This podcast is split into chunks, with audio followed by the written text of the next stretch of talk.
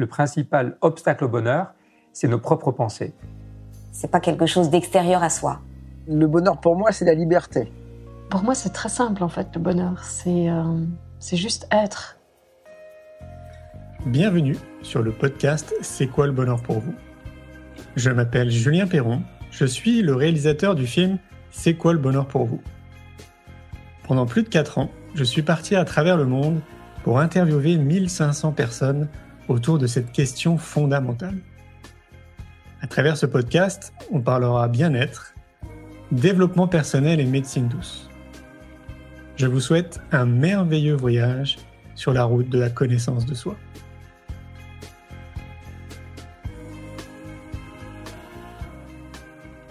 Aujourd'hui, j'ai le plaisir de recevoir Anne Givaudan. Anne est auteur et co-auteur de 19 livres traduits dans de nombreux pays et connue pour sa pratique du voyage hors du corps ou voyage astral. C'est par ce moyen qu'elle permet à un vaste public de découvrir les mondes de l'après-vie et de se familiariser avec des univers peu connus.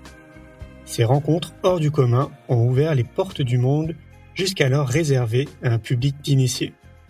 Je vous souhaite une belle écoute. Bonjour Anne. Bonjour Julien. Merci de m'accueillir. Alors aujourd'hui, on est euh, à Brive-la-Gaillarde.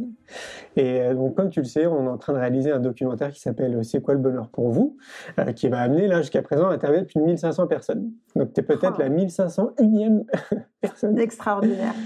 Alors, c'est quoi le bonheur pour toi, Anne? Alors justement, j'y ai, pensé quand tu m'as envoyé là, le, le message. Et je me suis dit, mais c'est quoi le bonheur? Parce que le bonheur, en fait, on est tous en train de le chercher. Il n'y a pas que moi qui le cherche, dire, mais tous les humains sur Terre sont en train de chercher le bonheur. C'est-à-dire que, bon, ben, on va. Euh, euh, qu'on soit euh, dans un parcours qui paraît positif ou même quand on fait des choses qui ne sont pas du tout, mais c'est quand même une recherche du bonheur.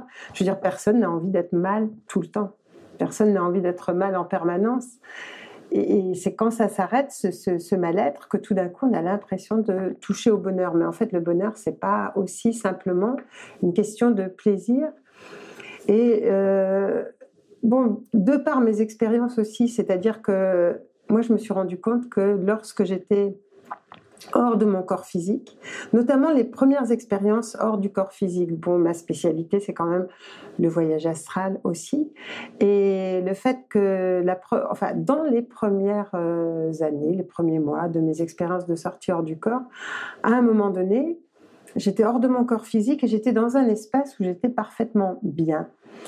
Et est-ce qu'on peut dire que c'est le bonheur? Bon, en tout cas, j'étais, j'étais bien, c'est-à-dire j'avais pas des pensées parasites tout le temps, euh, j'avais pas un mental qui était en train de, de, de, rebondir comme euh, ça se fait habituellement chez beaucoup d'entre nous, en tout cas. Et c'était la paix. Et tout d'un coup, j'ai eu, il y a eu une question, il y a un être que je ne voyais pas, il y a une voix disons, qui m'a posé cette question et qui m'a dit, elle m'a dit, mais je ne te demande pas ce que tu as fait ou ce que tu as eu, mais comment tu as été? Et c'est là où je me suis posé cette question. Je me suis dit, mais alors donc effectivement, j'étais étudiante à l'époque. Je me suis dit, ce ne sont pas des acquis qu'on me demande. Donc euh, j'ai beau avoir fait, bon, ce ne sont pas mes études, ce ne sont pas mes diplômes, ce ne sont pas le nombre de maisons que j'aurai un jour ou pas, ce ne sont pas les, acquisitions. Ce qu'on me demande, c'est comment, euh, c'est même pas... Euh, c'est plutôt comment j'ai été ou comment dans les actions j'ai pu ben, comment j'ai pu vivre au quotidien comment peut-être j'ai amené un sourire chez quelqu'un, comment peut-être en tendant la main à une personne, il s'est passé autre chose. En fait, c'était ça qui m'était demandé. Et je me suis dit, mais en fait, quand on est dépouillé de tout et même de son corps physique, qu'est-ce qui reste? Mais ce qui reste, c'est ça, c'est vraiment euh, tout d'un coup, on est là et puis on, il reste plus rien à part ce qu'on a été et comment on l'a vécu et comment ça s'est fait avec intensité. C'est-à-dire, c'est pas seulement euh, bon, bah, est-ce que je vais donner euh, une pièce à un mendiant au coin de la rue, mais comment je vais la lui donner? Ou comment est-ce que je vais sourire à cette personne? Ou comment est-ce que je vais être touchée? Et, toute la question était là. Et déjà à l'époque, donc ça m'a posé, ben, ça m'a posé question. Je me suis dit, mais alors, une fois qu'on a tout perdu, une fois qu'on est sans rien, qu'est-ce qui reste? Est-ce que c'est ça le bonheur? Et déjà, je me suis dit, je me suis posé la question sur le bonheur. Et puis après, je me suis rendu compte que, euh, et j'aimerais bien en venir là au, départ, parce que j'aimerais bien commencer par qu'est-ce qui empêche d'être heureux? Parce que souvent on se dit, bah oui, qu'est-ce que c'est que le bonheur? Le bonheur, est-ce que c'est fait de petits bonheurs? Est-ce que c'est fait de petites euh, réussites ou de ou de d'objets ou de d'acquisitions? Alors effectivement, tout ça, ça peut contribuer à un certain bien-être. Mais j'appelle pas ça le bonheur quand même, parce que je veux dire ça, ben, ok, on va se fixer un objectif, on va atteindre l'objectif, quand l'objectif est terminé, quand on l'a atteint, à ce moment-là, à nouveau, eh ben, on est dans un état, euh, on est moins bien, on a envie d'autre chose. Donc ça veut dire qu'on va passer de désir en désir et puis d'objectif en objectif. Alors ça peut avoir un côté positif, mais ça veut dire que c'est instable. Ça veut dire qu'il n'y a rien qui reste, il n'y a rien qui dure. Donc, je veux dire, dans la durée, il, ne se passe rien. Et c'est là où le bonheur, justement, euh, en ce qui me concerne, c'est quand même autre chose. C'est pas quelque chose qui peut être extérieur. Alors, je dirais les obstacles au bonheur. C'est un peu comme quand, euh, bon, on parle de nous dans, dans, nos séminaires, par exemple, de fin de vie, et on nomme les obstacles justement pour que les gens puissent partir paisiblement. Mais c'est la même chose. Et les obstacles au bonheur, je pourrais les citer. Je, dirais qu'il y a la culpabilité, parce qu'effectivement, quand on se sent, bah, quand on se sent redevable ou coupable, ou quand on regrette, le regret aussi. Donc c'est un deuxième point, le regret. Quand on regrette ce qui n'a pas été fait ou quand on culpabilise pour ce qu'on a fait, bah, c'est sûr qu'à l'intérieur, il n'y a pas cette paix qui permet d'accéder ou, au moins de ressentir ce que peut être le bonheur. Alors, euh, il y a ça. Il y a aussi l'attachement. Je dirais l'attachement, c'est pas pas de l'amour et souvent on le confond avec l'amour. Une personne qui est attachée à son enfant, à son conjoint, à ses affaires, peut très bien euh, ou, à la société actuelle. On est en train de le voir maintenant parce qu'avec tout ce qui se passe, c'est-à-dire si on est attaché à de vieilles valeurs, si on est attaché à des, des, des, euh, des principes, si on est attaché à des idées, c'est pareil. On est capable quelquefois de mourir pour des idées.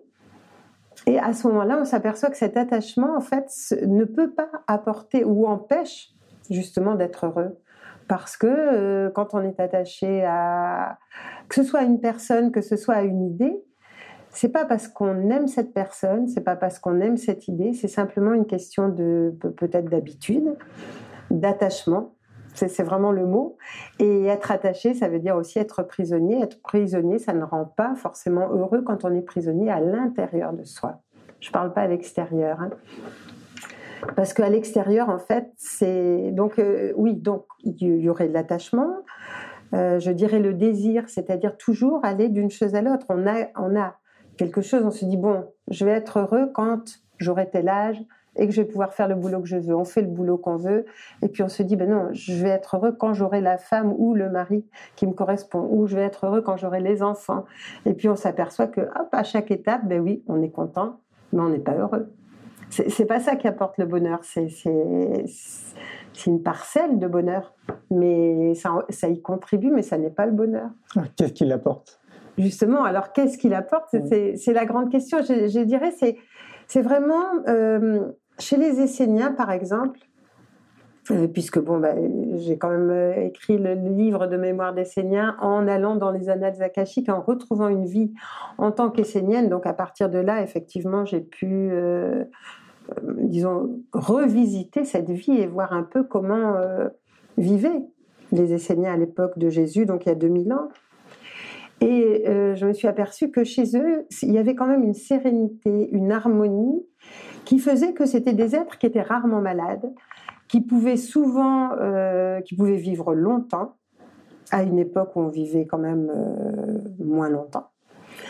Et il y en a qui dépassaient régulièrement les 100 ans parce que intérieurement, il y avait une espèce de cohérence.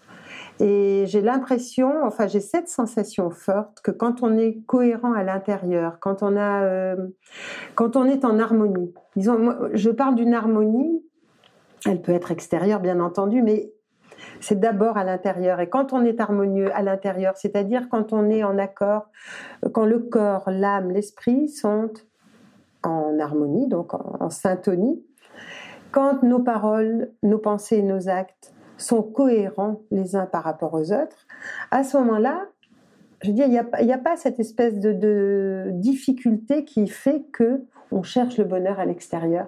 Parce qu'à ce moment-là, on va vraiment le trouver à l'intérieur de soi.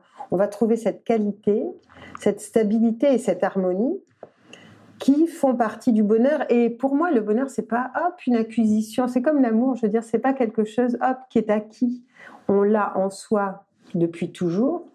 Mais à un moment donné, il faut le réveiller, il faut, il faut une pratique, disons comme n'importe quel exercice, c'est qu'à un moment donné, on l'acquiert le bonheur, on le construit, on le fait.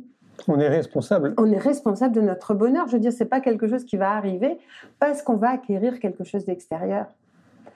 Et on est responsable. Pourquoi? Parce que tout ce qui est à l'intérieur de nous, tout ce qui se vit à l'intérieur de nous, se reflète à l'extérieur. Je veux dire, notre monde intérieur crée le monde extérieur. Et si on veut qu'il y ait un monde où les gens puissent vivre heureux, où les gens puissent vivre en harmonie, ben, à ce moment-là, il faut vraiment qu'il y ait l'harmonie à l'intérieur de nous. Alors, on va dire oui, c'est d'accord, c'est un principe philosophique. C'est pas du tout un principe philosophique. C'est vraiment quelque chose de, complètement concret. Et quand on ce que je pourrais citer, par exemple, justement, quand euh, il y a des, quand on dit il y a des terroristes, puisque c'est l'époque là, de, tous ces, terrorismes. Enfin, on dit il y a des terroristes. Donc c'est comme si on disait d'un côté il y a les bons, de l'autre côté il y a les méchants. Alors que si on regardait vraiment à l'intérieur de nous, on s'apercevrait qu'à l'intérieur de nous, il y a aussi des terroristes. On peut être un terroriste pour soi, on peut être un terroriste pour l'autre, on peut être en disharmonie avec nous-mêmes, on peut être en disharmonie, on peut avoir un monde intérieur qui est, en disharmonie. Et à ce moment-là, ça va refléter bah, ce qui se passe à l'extérieur. Et j'ai eu euh, justement une expérience lors de, mes voyages astro. Alors évidemment, c'est une expérience que je raconte souvent parce qu'elle a été marquante pour moi euh, au, début. Mais à un moment donné, euh, le guide qui est toujours le, guide que j'ai actuellement et qui, était mon, guide dans ces mondes, un jour où j'étais hors de mon corps physique, m'a dit reste en contact avec la planète Terre. Et il m'a demandé de m'éloigner. Il m'a dit éloigne-toi de la planète jusqu'à ce que tu puisses la voir dans son ensemble. Et à ce moment-là, j'ai vu la planète Terre et j'ai regardé et j'avais l'impression de voir un corps malade pourquoi? Parce qu'elle était entourée d'un halo gris, un halo gris qu'on peut voir, que moi, enfin en tout cas au niveau de l'aura, je peux voir autour des personnes qui peuvent être dépressives, qui peuvent être malades, fatiguées. Mais à l'époque, donc, je débutais, on peut dire, dans tous ces domaines. Et euh, je voyais ça, puis je voyais par endroits des petits points bleus qui perçaient la surface de, ce gris. Et je me suis dit, mais qu'est-ce qui se passe? Qu'est-ce que ça veut dire Et quand j'ai retrouvé mon guide donc sur les plans euh, subtils, je lui ai dit, mais alors, euh, est-ce que tu peux me traduire ce que j'ai vu Et il m'a dit, mais oui, mais il m'a dit, tu vois, la, pollution extérieure n'a rien de comparable avec la pollution d'un autre niveau. Il dit, s'il ne s'agissait que de la pollution, de l'écologie, disons, de la planète, ça pourrait être très facilement changé. Mais il me dit, il y a une maladie plus grave qui entoure la planète et qui est due à la pensée des hommes. Et c'est là où tout d'un coup je me suis rendu compte, et c'est là où, ça a pris beaucoup d'importance pour moi, cette histoire de pensée, de forme pensée, de, façon dont on gère euh, nos idées, nos pensées. À l'époque, c'était pas encore quelque chose de très connu, mais disons maintenant, ça commence à devenir euh, une évidence. Mais euh, comment faire en sorte pour que la planète soit différente? Mais il faut d'abord que, effectivement, sur nous, on arrive à faire en sorte que euh, les pensées qu'on émet, que le monde qu'on crée à l'intérieur de nous, puisse être harmonieux, puisse être beau, puisse être, puisse être un monde de bonheur. Et c'est ça qui est, important. Eh, j'ai plusieurs questions euh, qui, fusent, euh, qui fusent dans ma tête. euh, la première parmi plein, c'est OK, mais alors on fait comment? Parce que, alors, tu prêches à convaincu. OK, moi c'est pareil. je suis un peu tombé dedans quand j'étais petit, donc euh, je suis vraiment convaincu et je m'exerce, si on peut appeler ça un exercice, tous les jours, pour essayer de faire un maximum pour tendre vers l'amour, on va dire. Mais comment, comment les personnes qui nous écoutent, qui vont Mm. dire, ok, elle a raison, mais je fais comment moi au quotidien? Est-ce qu'il y a c'est des- justement ne y a des surtout ne pas lutter contre les, les- les pensées négatives qui nous habitent. On peut être en colère, on peut avoir de la haine, on peut avoir de, de, de l'envie, de la jalousie, tout ça. Et, et dans ces cas-là, on n'est pas heureux de toute façon. Mais je veux dire, plus on va lutter contre ça, et plus on va lui donner de l'importance, plus on va nourrir cette énergie. Donc lâcher Par prise. contre, lâcher prise à condition de faire l'inverse. C'est-à-dire que quand on a, euh, je veux dire, quand on est euh, en colère, c'est bien de faire une pause et puis de, de regarder à l'intérieur de nous ce qui se passe. Donc, on lâche prise, on regarde, on prend du recul parce qu'on n'est pas la colère, on n'est pas la, la- on n'est pas la jalousie. Je veux dire, ce sont des caractéristiques de nous sur le moment, mais ça n'est pas nous. Comment prendre du Donc recul on peut être spectateur, Euh, euh, c'est-à-dire arriver à être spectateur et garder en tête. Alors euh, une spécialiste du cerveau disait que en fait, au niveau du cerveau, la, je veux dire, ces, ces émotions fortes ne peuvent durer qu'une minute et demie. Ensuite, c'est parce qu'on les entretient. Donc, ce qui veut dire qu'au bout d'une minute et demie, si ça s'est pas arrêté, ça veut dire que c'est nous qui entretenons en boucle l'histoire et, qui ressassons l'histoire. Alors, ce que je dirais, moi, c'est vraiment, quand je dis nourrir l'énergie inverse, par exemple, c'est euh, si, on est tout d'un coup euh, face à une histoire de, jalousie, par exemple, ou si on sait qu'on a ce genre de tempérament ou ce genre de difficulté, c'est vraiment essayer de trouver qu'est-ce qui nourrit l'inverse. Par exemple, si on est en colère, qu'est-ce qui nourrit la, la patience Ou qu'est-ce qui nourrit euh, chez nous Qu'est-ce qui va être euh, nou- nourrir la, joie, tout simplement Qui fait qu'à un moment donné, plus on va mettre de- de- d'énergie sur ce qui est contraire à notre difficulté, et plus elle va prendre de place. Et petit à petit, l'autre va lâcher prise. Donc il faut être extrêmement à l'écoute de soi. quoi. Ben, il faut être attentif. Mm. Je veux dire, au moins attentif à ce qu'on à ce qu'on est, de façon à petit à petit regarder passer comme un spectateur. Mais ça demande quoi? Ça demande quand même d'être un peu en contact avec soi. Pour être un peu en contact avec soi, il y a des pratiques de méditation aussi. Mais il- forcément, je veux dire, il faut faire quelque chose. Quoi. Je veux dire, ça vient pas tout seul, d'un coup, comme ça, à moins d'avoir un accident ou une maladie grave. Mm. À ce moment-là, tout d'un coup, effectivement, le choc fait que on peut se rendre compte de ça. Je veux dire, c'est dommage d'en arriver là. On pourrait aussi faire sans ça C'est clair. hein. et développer plutôt notre cerveau gauche que notre cerveau droit. Quand on développe notre cerveau gauche, ben, on est plus dans l'amour, on est plus dans la compassion. Quelqu'un qui a, qui a tendance, par exemple, à être, qui sait qu'il a des tendances, euh, par exemple, d'égoïsme, peut très bien développer chez lui la compassion, développer chez lui petit à petit. C'est comme un exercice, quoi. Ce que j'allais dire, ouais, Et c'est c'est- ouais, comme- un entraînement, Exactement, en fait. hein. ouais. Voilà, un entraînement intérieur. Et c'est ça qui est important. quelque part, c'est aussi euh, une espèce de déconditionnement. Je t'explique pourquoi. Parce que donc tu es remonté aux Esséniens. Et Ouais. visiblement, les Esséniens étaient euh, bah, euh, plus en paix, on va dire, Ah, intérieurement que, nous. fait, oui, oui. Est-ce que c'est pas la société qui, au fur et à mesure, nous a rendu aussi euh, comme on est là, à l'heure d'aujourd'hui? Et donc, est-ce que c'est pas un déconditionnement qu'il faudrait avoir de tout ce qu'on a appris ou tout ce qu'on a même appris sans le savoir, je sais pas, de nos âmes antérieures? Mmh. Euh, Est-ce que ce serait pas un travail aussi là-dessus qu'il faudrait faire Bah, C'est un peu ce que disait euh, Krishnamurti, par exemple, Ouais. euh, quand il dit bah, faites table rase de toutes vos connaissances et on remet tout à zéro. Ouais. On remet les compteurs à zéro et on revérifie. Parce qu'il y a des choses, évidemment, nous, on le voit, par exemple, euh, quand on fait un travail là-dessus avec d'autres personnes, ben, on voit bien qu'il y a des choses qui sont des acquis, Mm. mais des acquis qu'on n'a absolument pas vérifiés. On n'aime pas telle chose parce que nos parents n'aimaient pas telle chose ou parce qu'on a appris à ne pas les aimer. Je veux dire que ce soit au niveau du goût, au niveau de, de- de- des préférences, au niveau des amitiés, Tout, quoi. au- à tous les niveaux. Ce sont des acquis, mais qu'on n'a même pas pris la peine de vérifier. Est-ce que ça nous appartient vraiment? Est-ce que nous, on est euh, dans ce domaine-là?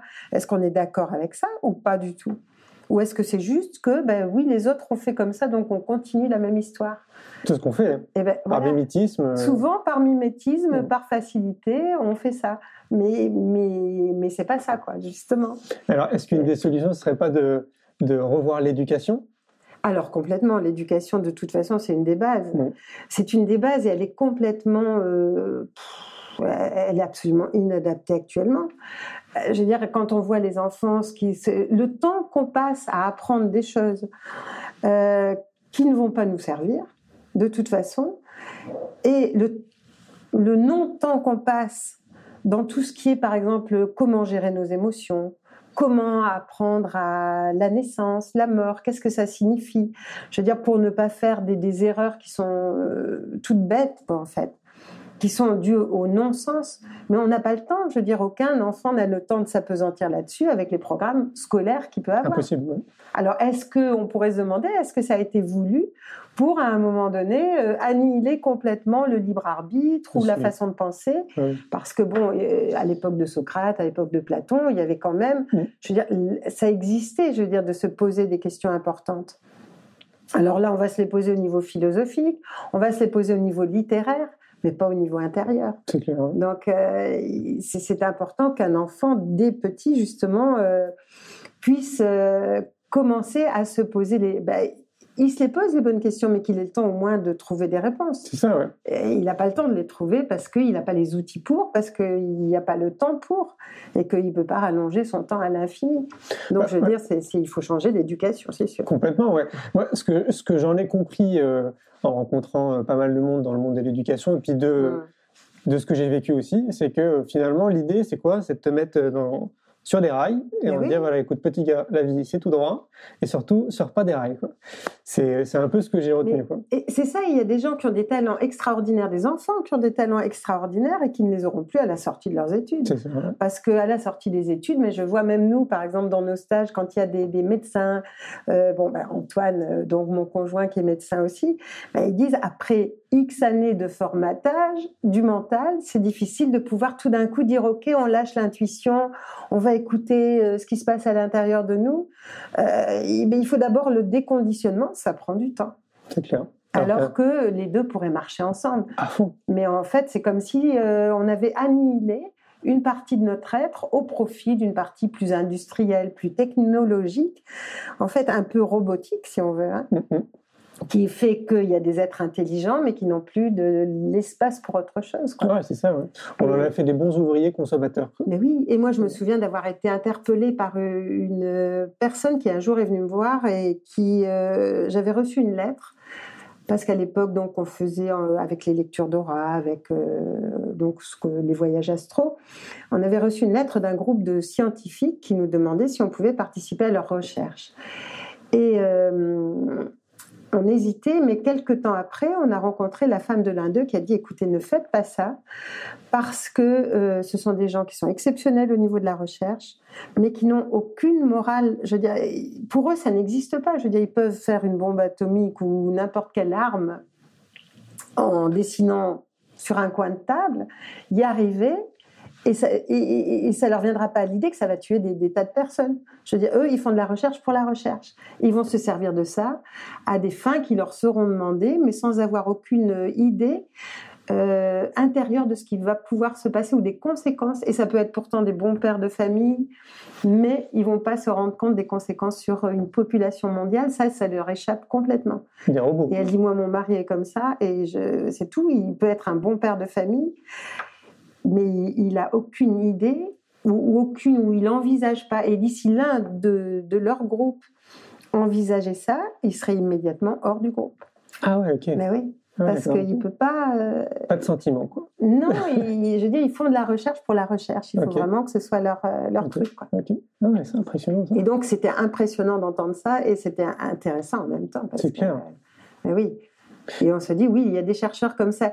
Et j'ai retrouvé euh, ça dans un film de, je sais plus, euh, de Spielberg, je pense, qui s'appelle Taking, ou, Hmm. enfin, où il y a une série. Mm. Et on voit des scientifiques qui sont à la recherche d'extraterrestres. Enfin bon, et, et c'est vraiment cette froideur euh, scientifique. Et- elle était très bien vue là, de- là, dans ce film-là. ouais. Ouais, ça m'étonne pas, il est bon en Ouais. plus. euh. Ah, Tu, tu apportes un sujet, euh, l'air de rien, des extraterrestres. Ouais. C'est quoi ton point de vue sur les extraterrestres? Moi, c'est un sujet qui me passionne. Et, Ben, euh, Mon point de vue, de toute façon, c'est même pas un point de vue, c'est une expérience. Parce que, je veux dire, euh, si c'était qu'un point de vue, je pourrais me poser la question. Je me pose même pas la question. Ce sont des, et toutes les planètes sont habitées. mais elles sont pas habitées sur le même niveau que le niveau de la Terre. Donc, si on y va avec nos instruments qui sont de la troisième dimension, alors qu'eux sont déjà dans la cinquième, sixième, septième, etc., dimension, c'est un peu comme si un être de la deuxième dimension qui n'a pas le, volume voulait venir avec ses instruments photographier le volume. Hmm. Mais il peut pas, il y a rien, il se passe rien à ce moment-là. Donc, on est avec des instruments inférieurs euh, à, aux capacités, disons, ou à ce qui se passe sur les autres planètes. Et on pense qu'avec ces instruments-là, on va pouvoir analyser ce qui se passe ou Mm. ce qui existe sur d'autres planètes. Ce qui n'est pas possible. ouais. Par contre, en voyage astral, il n'y a aucune difficulté pour moi à pouvoir communiquer avec eux, et même physiquement, parce qu'il faut savoir que sur Terre, il y en a. Et euh, il y a quelque temps, il y en avait au moins 10 000, maintenant il peut y en avoir 20 ou 30 000, mais plus les croisements, plus les hybrides, je veux dire, il y a quand même beaucoup de populations. Alors, il y a les uns qui sont là juste comme chercheurs, il y en a qui sont là pour aider la planète, il y en a qui sont là pour s'aider eux-mêmes. Euh, donc, il y a un peu de tout, évidemment, comme, comme ailleurs. Mais euh, je pense qu'effectivement, dans, dans le grand plan général qui est prévu, il y a un plan prévu pour euh, lutter à un moment donné contre ce qu'on appelle extraterrestre sur Terre. Et c'est pour ça que toujours, quand on voit les films, on voit toujours les robots, les méchants, les etc., qui viennent envahir la Terre, manger tout le monde, etc.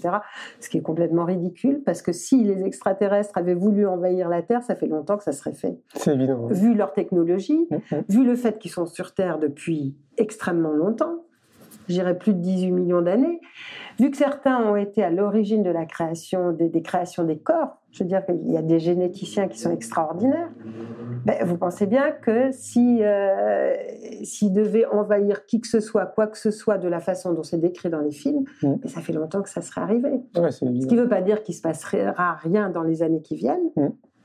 Il y aura peut-être des conflits entre les uns et les autres, ce qui s'est passé à la fin de l'Atlantide. hein. C'est Ouais, clair. Tu penses que les, les gouvernements sont au courant de tout ça? Les gouvernements sont au courant de tout ça, mais les Ouais. gouvernements sont des marionnettes. Alors, Ouais. bon, bah, on est au moment des élections, c'est vrai, mais enfin, c'est, ça rime pas à grand chose, ça rime plus à grand chose. Je veux dire, ce sont les puissances financières qui sont derrière. Les gouvernements sont juste là pour. Euh, bah, pour faire ce qu'on leur demande de faire. Donc ça veut dire que c'est quoi? C'est euh, Mais le Vatican aussi est au courant. hein, je veux dire, Ah oui, c'est clair. Tout le monde est au courant. C'est- c'est- Ouais, ouais. ouais, c'est pas étonnant. Et on, on essaie d'abêtir la population, et la population est encore en train de se demander est-ce que ça existe, est-ce que ça n'existe pas? Le temps qu'ils se demandent ça, pendant ce temps, on peut passer tout ce qu'on veut. Tu parlais de 2D, 3D, 4D, 5D, etc. C'est quoi en fait? C'est euh, c'est un changement de vibration? Les, les Les- dimensions Ouais, les dimensions. Ah bah Oui, bien sûr. ouais, oui, c'est un changement de vibration. Oui, oui, oui. Bah là, on euh, est juste dans la troisième dimension, c'est- c'est-à-dire pas grand-chose, quand même, longueur, Mhm. largeur, profondeur, ça fait rien. Ok. Donc après, il y aura l'espace-temps. C'est ce que moi je vis quand je suis hors de mon corps physique en voyage astral. C'est ce que vivra la planète quand elle va passer sur la quatrième, cinquième dimension. Donc c'est ce qui est prévu pour elle. Et à ce moment-là, elle va regagner vraiment sa place parce qu'elle a toujours été considérée depuis, depuis longtemps comme une fausse note au milieu des autres planètes du système solaire. Elle est en train de regagner sa place. Donc ça crée des bouleversements. Et puisqu'on parlait du bonheur tout à l'heure, c'est justement toutes les personnes qui sont attachées aux vieilles structures, aux vieilles façons de penser, à tout ce qui est ancien, et qui n'ont pas fait le ménage à l'intérieur d'elles-mêmes, qui n'ont pas justement fait le ménage aussi dans leurs attachements, mais aussi dans leur euh, colère envers telle ou telle personne, ben, vont se retrouver complètement, elles auront l'impression que leur monde s'écroule. Mais c'est jamais que leur monde qui s'écroule. Et donc elles seront malheureuses, mais il n'y aura pas de bonheur pour elles jusqu'à ce qu'à un moment donné, elles lâchent et se disent, ben non, on va vers un monde différent. Et pour ça, on a besoin de ne pas être attaché à l'ancien Mhm. pour que le nouveau puisse se faire. C'est évident. Tu crois qu'il y a des outils à transmettre pour, euh, pour les aider à aller dans cette direction? Bah, c'est déjà se- se- revoir, euh, revoir sa vie. Et moi, j'accentue beaucoup en ce moment sur euh, tout ce qui est au-delà du pardon, je dirais. Parce que je m'aperçois quand j'ai des personnes qui sont vraiment en état de santé, euh, vraiment en difficulté, euh, que ce soit au niveau santé physique ou psychique, il y a toujours derrière, il y a toujours un non-pardon envers soi ou envers d'autres. Et quelquefois, il y, a, des personnages, je veux dire, c'est pas. quelquefois, je vois au, au niveau de l'aura tous les toutes les personnes avec lesquelles elles ont des conflits ou avec lesquelles c'est. Alors, il y a des personnes qui disent Mais non, c'est réglé, c'est fini. Et quand je vois ça, je leur dis non. Il y a... Et quand elles cherchent, elles s'aperçoivent qu'effectivement, c'est pas complètement fini. Et quand c'est pas complètement fini, ben on peut pas être complètement libre. Quand on n'est pas complètement libre intérieurement, on n'est pas heureux. Et le bonheur, c'est, ça en fait partie. La joie, ça en fait partie. La liberté intérieure. Moi, je, qui voyage dans beaucoup de pays différents, je m'aperçois que c'est pas les pays les plus nantis où il y a les regards les plus heureux quand je croise des gens dans la rue. Par contre, il y a des pays pauvres où, je veux dire, il n'y a pas les conditions matérielles extérieures qui sont euh, prévues, qui sont là, enfin, qui sont réunies en tout cas pour être heureux, soi-disant. Et il y a des regards heureux. Et ça, c'est énorme. C'est quand, quand, on fait ce constat-là, moi je me souviens des premières fois où je suis allée par exemple en Inde, où c'était vraiment pauvre à l'époque, parce que ça l'est moins maintenant, mais dans les années 70, euh, je pouvais croiser des regards chez des mendiants que je ne croisais pas chez d'autres personnes en Occident. Ça m'étonne pas.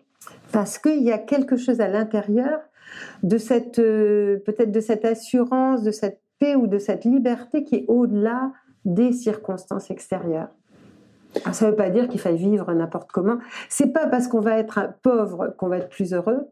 Ça n'a rien à voir. Mais on peut être pauvre et heureux. C'est un état d'être. Et heureux. c'est, ben oui. C'est, pour ça que, je veux dire, c'est pas une histoire extérieure. Alors c'est facile de dire, ben oui, c'est pas l'extérieur. Donc ça contribue à, ce qu'on soit mieux, mais c'est pas ça qui va faire notre bonheur. Mais une fois de plus, je pense que c'est la société qui nous a fait croire que le bonheur, c'était euh, d'être dans l'acquisition, dans le bien matériel. Ouais, c'est ça, ah oui, bien de posséder. Quoi, Et elle continue, je veux dire, c'est à partir du moment où, où il y a ce principe où il faut consommer pour que d'abord l'État s'en sorte, où il faut consommer pour que les entreprises s'en sortent, il faut consommer pour qu'on soit bien. Mais forcément, on arrive dans une impasse où euh, on peut jamais être heureux parce qu'il y a toujours à consommer, et puis on fait des produits qui ont moins de qualité, qui durent pas dans le temps. Donc, euh, bon, ben voilà, quoi. Et on a l'impression que le consumérisme, ça va apporter une qualité de vie, mais qui, qui est absolument pas là, qui, qui n'existe pas. Donc, euh, c'est hors bonheur, disons. Ça fait partie des petits plaisirs, mais pas, pas du bonheur. C'est illusoire, quoi. C'est complètement illusoire. c'est clair. J'imagine que tu dois le voir, toi aussi, à travers ton activité, euh, qui a une espèce de moi, je crois qu'on est quasiment en train de changer de paradigme et qu'il y a une, grosse partie de la population quand même à l'échelle mondiale qui est en train de prendre conscience de plein de choses et on est en train d'évoluer dans une bonne direction. Euh, tu le vois toi aussi, non Alors moi, je le vois et nous, on a, on a institué euh, depuis 2-3 ans déjà, au plus même, dans notre site, on a une rubrique Bonnes nouvelles. Parce qu'on s'est aperçu que, bon, bah, évidemment, la population des journalistes officiels euh, avait surtout pour ordre de ne pas parler des bonnes choses qui se passaient sur Terre. Et maintenant, c'est en train de changer, c'est formidable, parce qu'à l'époque, on était les seuls, on m'a dit, oh, mais si tu fais ça, il n'y a personne qui va s'y intéresser, parce que tout le monde aime bien euh, ce qui se passe, qui ne va pas, pas ce qui va bien. Mais au contraire, il y a beaucoup de gens qui regardent euh, justement cette rubrique. Parce que sur Terre, il y a beaucoup de choses qui se passent dont on ne parle jamais. Alors maintenant, on commence à en parler. Il y a des films qui sortent, et, bon, bah, peut-être le tien aussi qui va sortir. Et puis euh, les films qui sont sortis euh, ces dernières années, enfin cette dernière année. Et je trouve que c'est enthousiasmant dans la mesure où on voit qu'il y a de belles choses qui sont en train de se faire. Et ça remonte l'immunité. Tout, est fait, c'est facile en fait de faire baisser l'immunité, de faire penser aux gens qui sont malheureux. Parce que à un moment donné, on, leur fait croire que ben, rien ne va plus. Alors quand on se sent impuissant, quand on a l'impression qu'on peut rien changer sur Terre, que tout va mal, ben forcément on peut pas être heureux. Quoi. On se dit bon bah ok on laisse tomber, on est on est mal quoi. Ils jouent beaucoup là-dessus. Hein. oui. Mm. Pourquoi? Parce que sur un plan subtil, ça nourrit aussi des entités qui permettent de faire comme une chape de plomb sur la planète et sur les habitants. Et parce que aussi on c'est beaucoup plus facile de jouer avec des personnes qui ont peur ou qui sont mal qu'avec des personnes qui se sentent euh, bien à l'intérieur d'elles-mêmes. On n'arrive pas à comment à convaincre, en tout cas des personnes, quand elles ont une certaine autonomie et quand elles ont euh, un équilibre intérieur, de la même façon que on peut convaincre des personnes qui sont mal, qui savent pas où aller, qui savent pas que faire, qui ont peur et qui sont prêts à se rattacher à n'importe quelle euh, personne euh, qui va leur dire, euh, qui va les rassurer. C'est clair. hein. Ils ont bien compris que le mécanisme de- du stress et de tout le côté anxiogène, c'était très efficace pour contrôler une population. Mais oui, la division, le stress, la peur, c'est extraordinaire. Oui. Déjà sur un plan physique, mais aussi sur un plan subtil. Et nous, on le voit, toutes ces énergies-là font baisser l'immunité. Donc les gens sont plus fatigués, plus malades, plus dépressifs, moins heureux, évidemment. Alors euh, voilà, c'est- donc remonter l'immunité, c'est vraiment à un moment donné euh, commencer à avoir des pensées d'un autre registre. C'est se dire, mais non, il y a des belles choses qui existent sur Terre et, et que chacun puisse se dire, mais moi, je suis capable de pouvoir, euh, je suis capable de, bah de, de- oui, de, disons, de, de faire ma part, quoi. Ouais, c'est ça. ouais. Parce que bon, colibri. Ravi, parle du colibri, bon, mais je veux dire, mais c'est évident, chacun a de la lumière en lui suffisamment pour ne pas donner son pouvoir à tout le monde. Ouais, c'est évident. Et en général, on donne notre pouvoir à tout le monde et, et on on n'a aucune confiance en nous. On se déresponsabilise Donc, quelque on part. se quoi. déresponsabilise, c'est Ouais. plus facile et en même temps, on n'a pas de. de- Bon, oui, c'est ça, quand on se déresponsabilise, oui. Mm. Oui, je dirais ça. Ouais, c'est un peu ça. Ouais. Parce que quand je t'écoute, euh, en tout cas, j'entends ça euh, euh, derrière moi. L'idée, c'est justement, c'est que chacun se responsabilise par rapport à son propre bien-être, Là où il est. là où il est, exactement, Exactement. et qu'il comprenne qu'en s'occupant de lui, bah, il, il va résoudre l'équation du bonheur pour tout le monde. Quoi. Mais oui, Ouais. c'est pas parce qu'on va euh, courir d'un bout à l'autre de la planète que ça va changer. Ça peut changer, mais s'il y a rien qui se passe à l'intérieur de nous, mais ça restera pareil. Et moi, je vois très bien quand euh, les personnes, euh, quand on leur demande de décrire, même deux enfants, des mêmes parents, quand on leur demande de décrire leur ambiance familiale, leur, euh, leurs parents, ils vont avoir deux descriptions complètement différentes, comme s'ils n'avaient pas les mêmes parents. Ce qui veut bien dire que c'est vraiment le monde intérieur qui va se refléter à l'extérieur. Si notre monde intérieur est cohérent, l'extérieur va être cohérent. Et là-dessus, oui, j'ai une, expérience, enfin des expériences, mais hors du corps physique, on est dans un- une troisième, quatrième dimension, cinquième dimension aussi. C'est-à-dire l'espace-temps, c'est complètement différent. Et euh, j'ai réalisé à un moment donné que la qualité de mes pensées changeait l'état vibratoire de ce corps astral, donc de ce- cet autre corps, et que cette qualité de pensée pouvait m'amener sur des plans beaucoup plus, euh, on pourrait dire élevés entre guillemets, quoi, mais différents en tout cas, et d'une vibration plus, plus subtile. Et donc, à partir de ce, de ce constat-là, je me suis aussi rendu compte un jour qu'en ayant euh, bah, pas très envie de rentrer dans mon corps physique, j'ai baissé mon niveau vibratoire et qu'à ce moment-là, je me suis retrouvée sur des plans qui étaient vraiment glauques, mais qui correspondaient à ce que moi, j'avais à l'intérieur de moi, de tristesse, de pas d'envie, de, de tout ça. Et donc, je, je réalisais que, que tout ça, ça m'entourait, que, que j'étais dans la noirceur que je me créais. Ouais, c'est intéressant. Donc, moi, je peux le voir quand je suis hors de mon corps physique, mais ça veut dire que ça existe même dans le plan physique. Même si on ne le voit pas, c'est là. Mm, mm, mm. Donc, on peut s'entourer de glauques, être malheureux, être triste, ou s'entourer de lumière, parce qu'à l'intérieur de soi, il y a d'autres choses qui se passent. Ça me fait penser à Peter Pan quand je t'écoute. On lui dit pense à des, euh, à des pensées À de la agréables. nourriture, Ouais, des- pour voler. Quoi. Ah oui, oui, Ouais. mais tout à fait. Mais on en arrivera à un moment donné où on va s'apercevoir que c'est du concret. C'est-à-dire qu'on va penser. ben, D'ailleurs, déjà, le fait de l'accélération du temps, on s'aperçoit que quand on pense à une chose, elle arrive. Et elle arrive beaucoup plus vite qu'elle n'arrivait à une certaine Ah époque. ouais, ouais, c'est clair. Donc, euh, déjà, il y a quand même ce phénomène. Et petit à petit, on va s'apercevoir que si on pense à, à une chose d'une façon claire, eh ben, elle, va, elle va arriver de cette façon-là. Comme pour la santé, la santé c'est pareil. On va s'apercevoir que si on se pense d'une certaine façon, eh bien, on aura à l'intérieur l'équilibre et la santé qui va correspondre. Tout à fait. Et ça, c'est important. De, de- de- Maintenant, je trouve qu'on est dans une phase où, pour accéder à ce bonheur, il faut vraiment arriver intérieurement à, à gérer nos pensées, à apprendre comment s'en servir, à apprendre quelle qualité y mettre, comment lâcher prise sur les, celles qu'on n'a pas envie de voir, comment arrêter de les nourrir? C'est surtout comment arrêter d'alimenter ce qui ne nous intéresse pas. Se rapprocher de la nature, Se rapprocher de la nature, se oui, rapprocher c'est de sûr. gens positifs. C'est sûr, mais Ouais. oui. S'entourer de, de, de tout ce qu'il faut. Mais en même temps, si on l'a trouvé à l'intérieur de soi, on pourrait être dans l'endroit le plus glauque et ça, ça, ça ira quand même. C'est vrai. Ça ira quand même. Et je me souviens d'un sage indien que, avec lequel on avait des, des contacts, parce qu'il est mort maintenant, et euh, qui à un moment donné disait Mais moi, je peux être en prison, ça n'a aucune importance, il dit, parce que le, le- ce qui est à l'intérieur de moi va faire que ça va rayonner à l'extérieur et que j'apporterai la lumière là où il faut, ça n'a pas d'importance. Il a un monde intérieur très riche. Quoi. Ouais. Le, le monde des fées et des, euh, et des elfes, il existe? Ah bah pour moi aussi, oui, bien sûr. C'est une dimension, mais avant c'était une évidence. Euh, je crois que c'est Socrate d'ailleurs qui avait toujours un lutin avec lui, et puis il y, a- il y a cette fameuse histoire, je ne sais plus si c'est, oui, mais je crois que c'est lui, qui à un moment donné, euh, son lutin lui dit, mais non, tu vas pas passer par telle route parce que, euh, bon, ben, il va y avoir un problème. Et lui, bon, écoute, il passe par une autre route, ses, ses amis passent par une- une- la route qu'ils avaient prévue au départ. Et puis, euh, quand à l'arrivée, les amis sont couverts de boue et on leur dit bah, qu'est-ce qui s'est passé? Et ils leur demandent qu'est-ce qui, vous est arrivé? Bah, il y en a rencontré un troupeau de, cochons, de sangliers, je sais pas quoi, enfin qui, ont qui, qui ont fait que on, maintenant on est euh, tout boueux, euh, enfin mal en point et tout.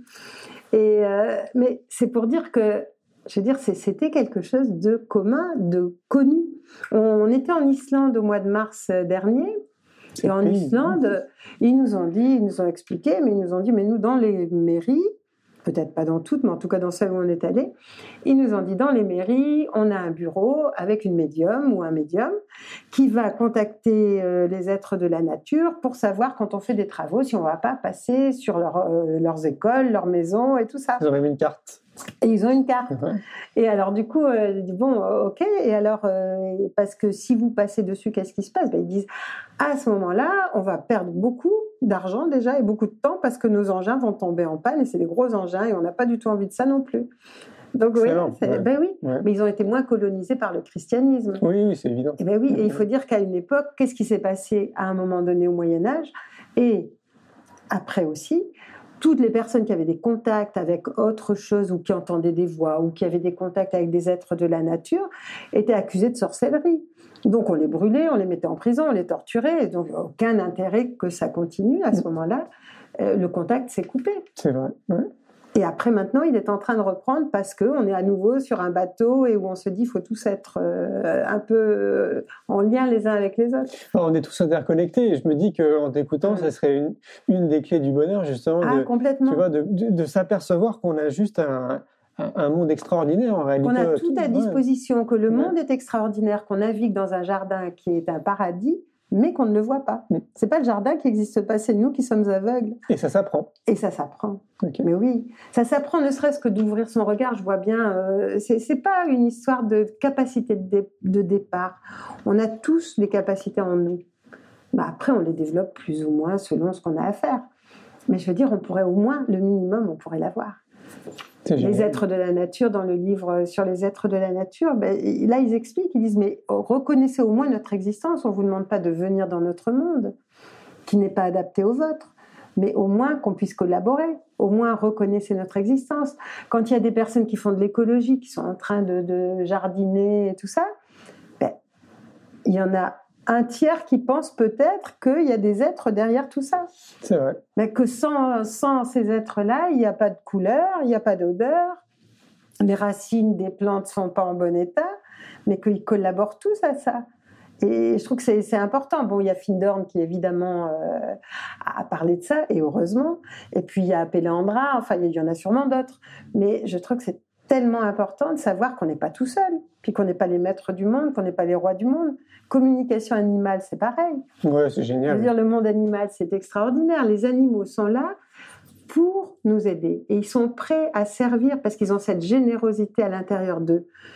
Mais le, le- l'humain en a fait quoi Euh, Des produits de consommation Des ou des ouais. esclaves? Et, et ça s'arrête là. Donc, je veux dire, tant qu'on fait ça, il ne peut pas y avoir de collaboration. Et un jour ou l'autre, ça, va se ça se retourne contre nous, ce qui, ce qui arrive maintenant. C'est évident, ouais. D'ailleurs, la communication animale aussi, c'est pareil, ça s'apprend, quoi. Mais oui, Ouais. mais oui. Je dis, eh ben, c'est simplement se rendre compte que c'est possible. Parce que j'étais il n'y a pas très très longtemps avec euh, comment, euh, Alex Orbito, qui est un guérisseur philippin, et qui lui a des connotations avec les Esséniens, qui a dû avoir d'autres vies à cette époque. Donc on discutait. Et puis euh, quand je lui ai dit, mais quand même, comment est-ce que ça vient aux enfants comme ça, de fait de pouvoir traverser la matière physique? Et il dit, mais quand on est petit et d'une famille de guérisseurs, petit, on nous dit, mais regarde, c'est comme de l'eau, tu traverses et c'est bon. Et donc, ce qui fait que le mental n'a pas le temps de dire, mais non, c'est pas possible. Donc, euh, leur mental est structuré pour se dire, mais oui, c'est possible. On revient à l'éducation. C'est tout. Bah, bien sûr. c'est clair. Mais il faut que les parents collaborent un peu parce que il y a l'éducation, mais il y a les parents derrière. Ça. Il y a la société. Bon, ok. Il faudrait une école pour les enfants, une école pour les enseignants, une eh école ben pour oui. les parents. Quoi. Ben oui, parce qu'il n'y a pas d'école pour les parents et, les parents quelquefois sont démunis. Moi, je vois quand j'ai écrit le livre sur la nature, il y a euh, une maman qui m'écrivait parce que son fils était en contact avec un lutin, mais il savait pas quoi faire. Enfin, et puis heureusement, elle, elle a, bon, ça, s'est bien passé, quoi. Mais voilà, quoi. Est-ce qu'il y a une citation que tu aimes euh, plus qu'une autre? Voilà, j'ai pas d'idée euh, spéciale là-dessus pour l'instant, mais non. Non, aussi peut-être, il y en a une qui est amusante que c'est Antoine qui la cite, mais je sais plus. Par contre, de qui elle est, c'est un peu embêtant. C'est que le le fou est heureux quand il a satisfait un désir. Le sage est toujours heureux parce qu'il n'a pas de désir. Je trouve que c'est pas mal ça. Merci Anne. Un grand merci pour votre écoute. J'espère que vous avez passé un bon moment avec nous. Je vous invite à prolonger l'expérience en regardant mon film C'est quoi le bonheur pour vous? Vous le trouverez assez facilement sur YouTube. Si vous souhaitez ancrer davantage les choses, nous avons créé le jeu de cartes C'est quoi le bonheur pour vous qui vous permettra de mieux vous connaître et de mieux connaître les gens avec lesquels vous allez jouer de manière ludique et bienveillante. Vous me retrouverez assez facilement sur les réseaux sociaux si vous souhaitez qu'on échange en direct. Et merci de nous laisser des messages ou des avis, des commentaires. Ça fait vraiment plaisir et je prendrai une grande joie à vous répondre. En attendant, je vous souhaite une très belle route et je vous retrouve maintenant la semaine prochaine pour un nouvel épisode du podcast C'est quoi le bonheur pour vous?